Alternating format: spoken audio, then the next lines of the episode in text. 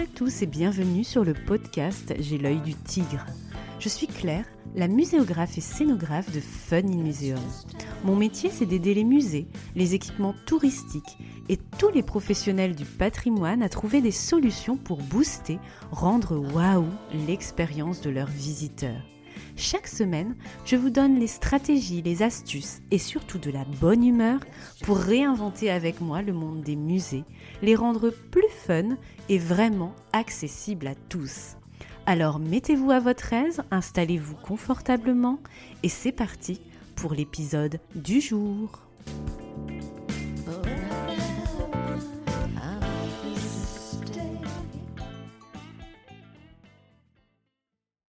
Bonjour et bienvenue dans ce nouveau podcast invité sur J'ai l'œil du tigre. Aujourd'hui, je reçois Céline Chanas, conservatrice en chef du patrimoine, directrice du musée de Bretagne à Rennes et présidente de la Fédération des écomusées et des musées de société, la FEMS, pour parler d'une notion de muséologie à connaître ou à redécouvrir ensemble, les écomusées. Pour ce qui est de la définition officielle, vous la connaissez peut-être, mais je vous la rappelle ici en introduction. J'ai choisi celle d'André Desvallées, l'une des plus connues. Un écomusée est une institution muséale qui associe au développement durable d'une communauté la conservation, la présentation et l'explication d'un patrimoine naturel et culturel détenu par cette communauté représentative d'un milieu de vie et de travail sur un territoire donné, ainsi que la recherche qui y est attachée. Dans cet épisode, on va vous montrer avec Céline que les écomusées sont bien différents et plus surprenants des équipements qu'on imagine. Je vous laisse découvrir notre conversation pour connaître les grandes lignes de ce concept, des équipements inspirants et aussi quelques différences à connaître, notamment avec les musées de société et tout ce qui en découle avec les problématiques par exemple d'engagement au musée. Bonne écoute Bonjour Céline, je suis ravie de vous accueillir sur J'ai l'œil du tigre pour ce nouveau podcast invité pour un nouvel épisode Kesako sur les écomusées et les musées de société en lien avec la Fédération des écomusées et des musées de société justement connus sous le sigle FEMS dont vous êtes la présidente. Alors, comment allez-vous Céline aujourd'hui? Claire, très bien. Merci beaucoup de votre invitation. Alors, avant d'entrer dans le vif du sujet, pouvez-vous, s'il vous plaît, Céline, vous présenter aux auditeurs et auditrices avec vos propres mots, notamment la belle structure dont vous faites partie, le musée de Bretagne? Je vous pose la même question qu'à tous les invités du podcast. Céline, quelle est votre mission dans la vie, ce qui vous anime alors, bonjour à toutes et à tous. Je travaille au musée de Bretagne depuis presque dix ans et j'en suis la directrice. Alors, mon, l'intitulé de mon poste euh, officiellement, c'est conservatrice du patrimoine, euh, mais j'aimerais bien me définir avec euh, mes mots propres. J'aimerais à dire que je suis finalement passeur de culture, puisque ce qui m'anime dans la vie, c'est finalement la médiation culturelle, métier finalement qui a été mon, premier métier et là d'où je viens, euh, c'est de raconter euh, des histoires, euh, raconter des récits autour du patrimoine, autour d'un patrimoine qui nous concerne tous. et c'est finalement ça qui m'anime finalement dans, dans, notre capacité en tant qu'équipement culturel à raconter des choses, à faire découvrir aussi des savoirs, des connaissances aux habitants du territoire où notre musée est inscrit. D'accord, très bien. Merci beaucoup Céline pour cette belle présentation et, cette notion de, storytelling, de mise en récit ultra importante dans nos métiers. Alors on va donc continuer à faire connaissance avec le quiz Fast and Curious que je vous ai préparé ce matin. Je vous rappelle le principe, je vous propose deux options et vous choisissez la meilleure pour vous. Et bien sûr, on est souvent sur des choix cornéliens et on avance tout simplement en entonnoir vers notre problématique du jour, les écomusées et les musées de société. Alors Céline, vous êtes prête? C'est parti? Oui? Alors, premier choix cornélien. Céline, vous êtes plutôt, j'étais obligée de vous la poser celle-là, crêpe ou galette en Bretagne? Alors oui, effectivement, c'est un choix cornélien. cornélien Comme je suis aujourd'hui euh, installée à Rennes et en Ille-et-Vilaine, je vais dire galette.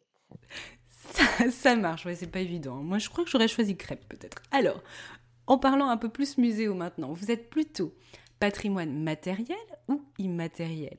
Alors, c'est le vrai choix cornélien. Je n'envisage pas le patrimoine euh, matériel sans l'immatériel, mais dans un musée, je vais quand même dire qu'on a besoin de collection, donc je vais dire patrimoine matériel. D'accord, patrimoine matériel. Plutôt musée contemplation ou musée espace public? Alors là, définitivement musée espace public. Oui, je me doute bien. Alors, plutôt visiteur acteur ou visiteur spectateur alors là, ça dépend parce que j'aime bien les deux à titre personnel, mais euh, dans mes fonctions, en tout cas dans ce que nous pouvons proposer euh, au sein du musée de Bretagne, je vais plutôt dire musée acteur. D'accord, musée acteur. On peut dire aussi spectateur, hein. en tous les cas, c'est une notion qui peut être intéressante. Pour vous, un musée est un objet statique ou s'inscrit dans un processus? Bon, là c'est facile, venant d'où je parle, je vais parler de processus dynamique, bien évidemment. Très bien, on va reparler justement avec la notion d'écomusée. Attention, plus corsé, en tous les cas pour moi, plutôt influencé sur ce sujet muséologique par GHR Georges-Henri Rivière ou Hugues de Varine qui a inventé le terme d'écomusée. Donc tout ce qui est écrit inspirant. GHR ou Hugues de Varine? Allez, je dirais euh, honneur aux, aux ancêtres, GHR. GHR, Team GHR. Ok, parfait. Bah, merci d'avoir joué le jeu, Céline. C'était pas facile. Et au moins, ça nous permet d'introduire le sujet. Alors, la première question que je voulais vous poser dans ce podcast invité est en lien avec votre fédération qui constitue un repère et un référent pour bon nombre de professionnels du secteur muséal. Présentez-nous, s'il vous plaît, Céline, la fameuse FEMS, c'est comme ça qu'on dit euh, dans, le site, FEMS. Quelle est son histoire, ses missions, ses membres, etc. Alors, la, FEMS, euh, en toutes lettres Fédération des écomusées et des musées de société, c'est une association, euh, une association loi 1901, et elle fédère un ensemble de structures qui sont réparties sur tout le territoire national français, avec quelques adhérents également à l'étranger, et elle fédère la grande famille des écomusées et musées de société. Donc, c'est une association qui est née il y a un peu plus d'une trentaine d'années, en 1989 et elle est née à l'initiative de 28 écomusées fondateurs, dont le musée de Bretagne d'ailleurs. Elle représente aujourd'hui plus de 180 établissements euh, patrimoniaux euh, qui se mmh rejoignent par un certain nombre de valeurs, de projets également. Et le, projet qui les rassemble, c'est de placer l'humain et le territoire au, cœur de leur démarche, une démarche qui permet de relier les patrimoines au développement euh, des, territoires, au développement des, sociétés. Donc voilà, si on peut dire euh, de manière très résumée, ce qu'est notre fédération des écomusées et musées de société. Ok, et je mettrai justement dans le lien euh, de la description de l'épisode toute l'historique, etc., qu'on peut retrouver sur le site web de la fédération, qui est, qui est fort intéressant. Alors, deuxième question, cœur du sujet d'aujourd'hui, et c'est pas facile d'y répondre. Qu'est-ce qu'un écomusée exactement, Céline? Si on devait résumer ce concept euh, pour les auditeurs. Alors c'est un concept, euh, l'écomusée, qui a été euh, lancé au début des, des années 50, qui a pris une ampleur importante au moment aussi où se sont structurés les, parcs naturels régionaux. donc c'est un concept qui est vraiment très, très relié au développement des territoires et à la notion de site. Il a été popularisé avec, on va dire, le site qu'on a pu qualifier de, premier écomusée, puisque le concept a été développé par Hugues de Varine, notamment à l'écomusée du Creusot, au tout début des années 70.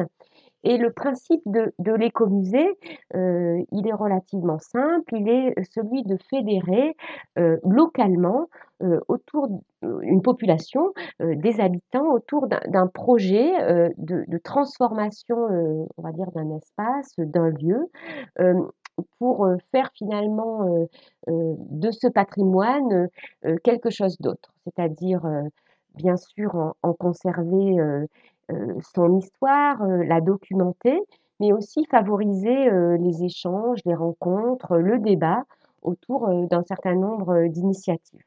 L'écomusée, il s'est dès le départ, caractérisé par, la notion, d'interdisciplinarité et la notion de participation active, dans la gouvernance des populations au projet de développement. Donc voilà, on va dire ce qui peut caractériser l'essence même de, l'écomusée, qui a été reconnue ensuite par les instances de l'ICOM au, début des années 80 et qui s'est développée très largement dans le monde. Ok, donc l'ICOM, l'Institut international des, musées. Hein. Euh, pour la traduction. Alors bien sûr, on mettra aussi euh, euh, au début du podcast, j'ai donné la, définition officielle des écomusées pour compléter donc cette présentation synthétique de Céline. Et justement, Céline, pouvez-vous nous présenter quelques exemples inspirants d'écomusées qui traduisent la pluralité des équipements de cette catégorie? Parce qu'il y, a vraiment des écomusées de, toutes sortes, de toutes tailles. Est-ce que vous pouvez nous citer quelques exemples? Alors, je vais peut-être commencer par euh, quelques exemples euh, dans mon environnement proche, parce qu'on est souvent euh, aussi relié finalement à ce qui est autour de nous. en Bretagne, il y a un écomusée qui s'appelle l'écomusée des Monts d'Arrée, qui est justement inscrit dans un parc naturel régional et qui est inscrit sur un site en milieu rural. et cet écomusée euh, a beaucoup évolué depuis une quarantaine d'années, mais il s'attache euh, voilà, à présenter les modes de vie, les process de développement dans les Monts d'Arrée, qui est une région très particulière à l'ouest de la Bretagne, dans, le Finistère. Et cet écomusée s'inscrit sur un site d'habitat voilà, un ensemble de bâtiments agricoles. On va dire que ça pourrait être un petit peu dans la vision du grand public, l'image qu'on peut avoir de l'écomusée, c'est-à-dire un espace relié au monde rural et au monde agricole. C'est peut-être l'une des premières générations d'écomusées qui, qui vient aussi de, la notion de, de, musée de plein air qui, vient des pays nordiques. Ok, ok. Et un autre exemple justement qui montrerait un autre pan?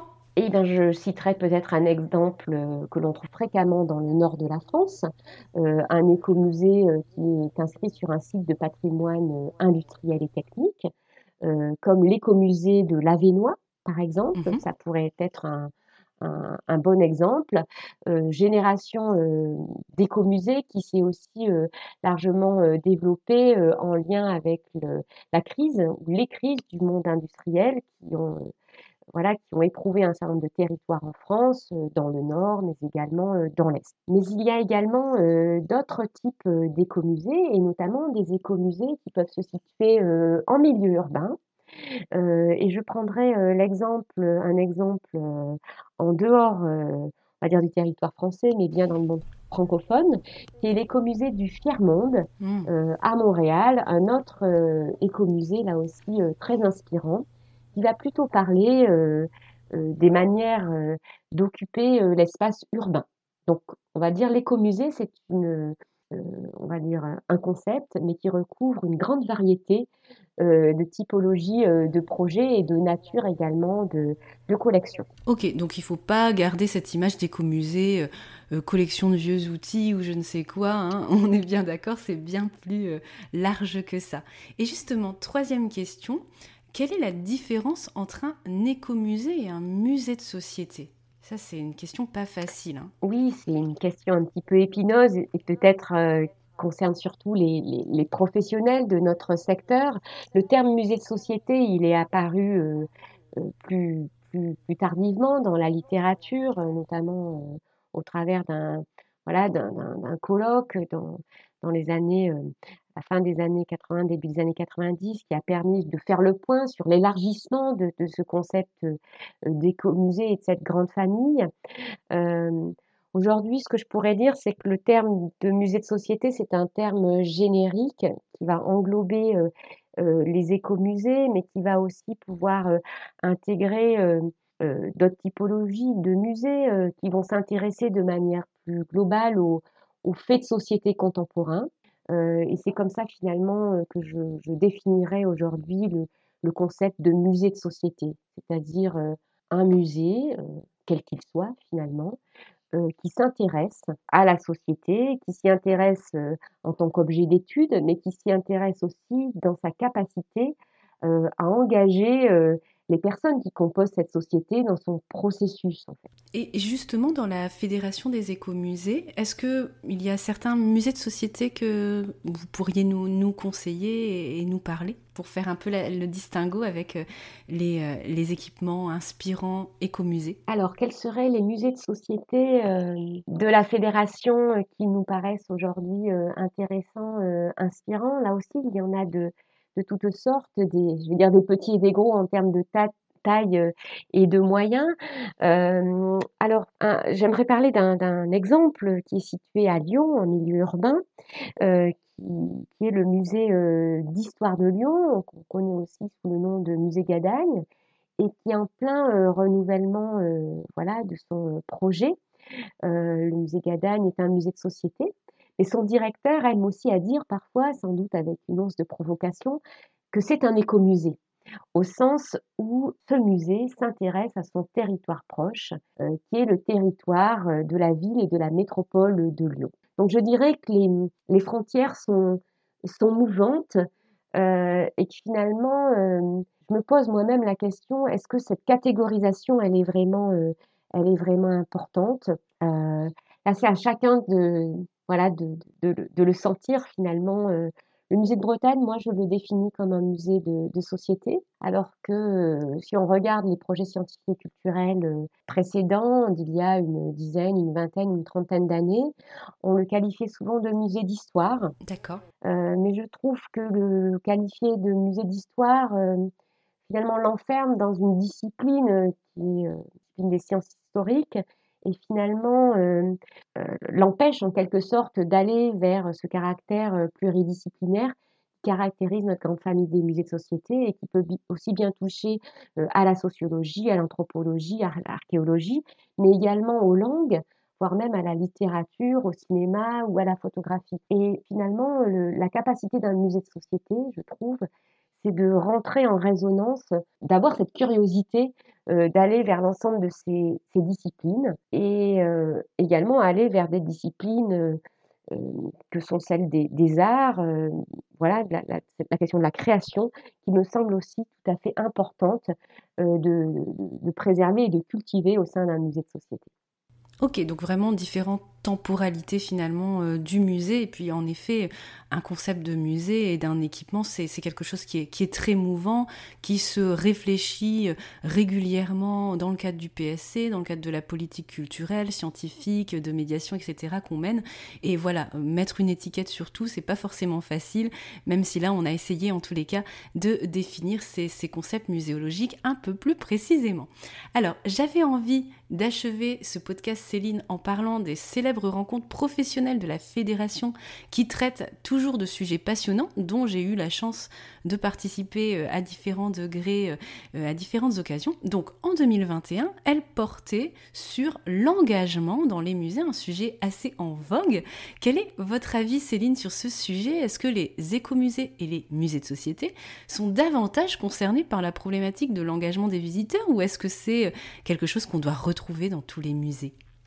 Alors, euh, je, dirais que pour moi, le, musée aujourd'hui en tant qu'institution culturelle euh, doit s'inscrire euh, dans, les différents mouvements de la société, dans ses questionnements, et doit être en capacité de se saisir des questionnements que pose cette société.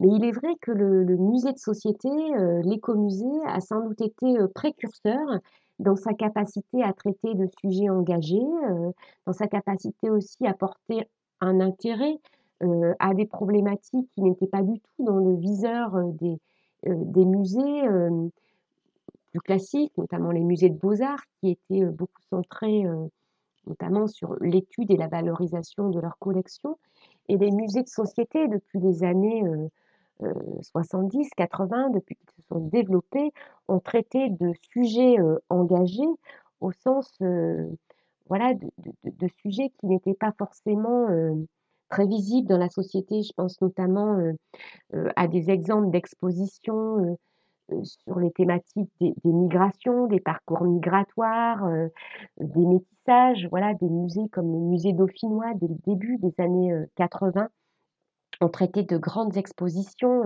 je pense notamment à une exposition qui avait fait date, comme le roman des Grenoblois, ou à d'autres expositions qui s'intéressaient à des populations voilà, immigrées, comme d'Isère et, d'Arménie, par exemple, une exposition qui a éclos à la fin des années 80, ou l'écomusée de Fresnes aussi, qui a beaucoup traité de, ces questions.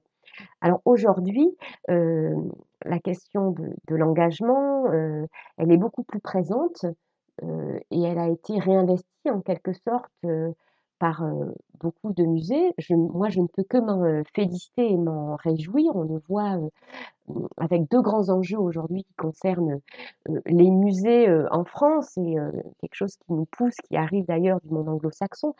La question, par exemple, du postcolonial ou la problématique de, la visibilité des femmes, tous les questionnements aussi que porte un certain nombre de chercheuses sur les, femmes créatrices et dont on pu se saisir un certain nombre de musées, notamment des musées beaux-arts. On le voit par exemple avec les, politiques qui sont portées par la réunion des musées à Rouen, par exemple.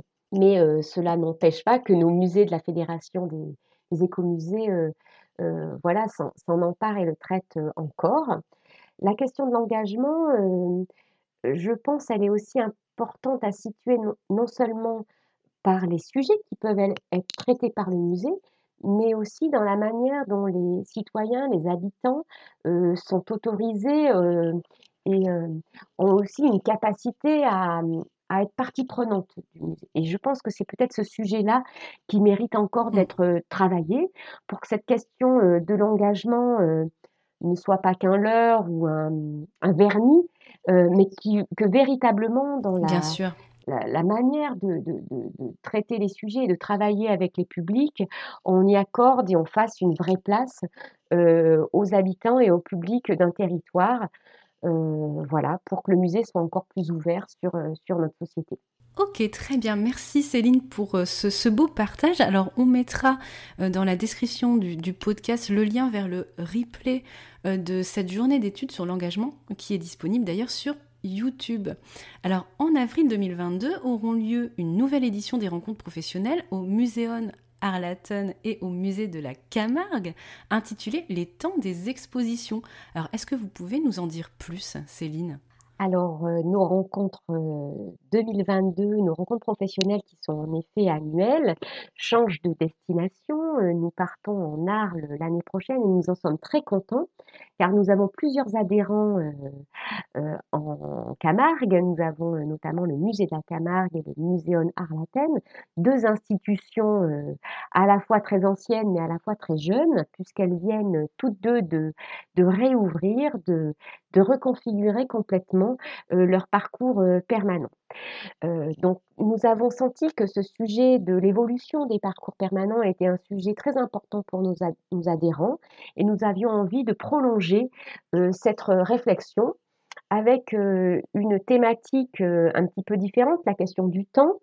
la question du temps, c'est bien sûr la question de la durée des expositions. Une exposition permanente, ça dure combien de temps? Et on voit bien que c'est compliqué. Nous avons beaucoup de musées dans notre réseau qui ont des, parcours permanents qui sont vieillissants, parfois de plus de 30 ans. Oui, c'est même pour ça qu'on met de plus en plus euh, un côté modulable et aussi semi-permanent en fait dans les expos pour qu'elles puissent euh, réinciter, réinciter à la revisite et, vivre en fait, pas être inerte. Exactement. Donc certains musées ont fait le choix aussi de ne pas avoir de, parcours permanent ou en tout cas euh, d'affirmer la notion euh, euh, de temporaire long ou de semi-permanent. C'est le cas du musée dauphinois depuis très longtemps, mais les grandes institutions comme le MUSEM ou le musée des Confluences, dans leurs nouveaux projets, ont affirmé que les expositions voilà, ne, dureraient qu'un certain nombre de temps, entre 5 et 10 ans, et on voit déjà leur capacité, là aussi, avec des moyens importants, de, renouveler ces parcours. La question pourrait être aussi, et quand on a beaucoup moins de moyens, comment fait-on? Euh, Quelle est l'utilité euh, possible. Donc ces rencontres, elles, seront aussi, euh, je l'espère, l'occasion d'échanger euh, sur la manière de faire dans une logique aussi peut-être d'éco-conception, de durabilité, de faire avec moins d'argent, moins de temps. Parce qu'il me semble difficilement raisonnable d'assumer aujourd'hui un parcours permanent qui resterait fermé dix ans. Ça me paraît compliqué. Bien sûr. Mais, c'est vrai que cette notion dont vous parlez, euh, Céline, euh, moi je la retrouve énormément dans le cahier des charges euh, des maîtrises d'ouvrage pour lesquelles je travaille, où on a souvent des rénovations, mais avec des rénovations en effet qui doivent vivre avec un côté évolutif aussi des modules, même quand on est dans de la manip, dans de l'audiovisuel, d'avoir comme ça des fenêtres qui peuvent être mises à jour pour justement ne pas avoir un parcours permanent qui soit rapidement rapidement désuet. Euh, donc super intéressant. Donc on, met bien sûr toutes les infos euh, dans la description du podcast. Donc euh, le petit i du player sur la page podcast de www.funnymuseum.com et aussi dans l'introduction de ce podcast en fonction de, la plateforme d'écoute des auditeurs. Merci infiniment Céline d'avoir répondu à mes questions aujourd'hui pour faire découvrir ou redécouvrir cette notion, ces deux notions de muséologie toujours faciles à comprendre d'écomusée et de musée de société et au passage un beau réseau professionnel et des équipements inspirants. Je mets bien sûr en description de l'épisode également votre bio pour ceux qui veulent continuer à échanger avec vous Céline et à créer bien sûr des liens avec le musée de Bretagne ou aussi avec euh, la fédération bien évidemment. Et il ne nous reste plus qu'à vous souhaiter, chères auditrices, chers auditeurs, une très belle matinée, après-midi, soirée, où que vous soyez, à mardi prochain avec J'ai l'œil du tigre, avec un nouveau podcast motivation et bonne humeur, on en a quand même besoin dans nos métiers aussi, de la nouvelle rubrique 2022, Ready to Shine. À bientôt Merci Céline. Merci et à bientôt également. Si tu as aimé ce que tu as entendu et que mes conseils t'ont été utiles, l'annonce qui va suivre peut t'intéresser. Depuis quelques semaines, la plateforme d'écoute Spotify, la tienne peut-être, te permet de poster un avis et de mettre des étoiles sur la page d'accueil du podcast J'ai l'œil du tigre. Alors, si tu veux m'aider à le faire connaître et à aider le maximum de personnes comme toi avec ces conseils, abonne-toi, poste un avis et offre-moi des petites étoiles, 5 j'espère. À bientôt et prends soin de toi.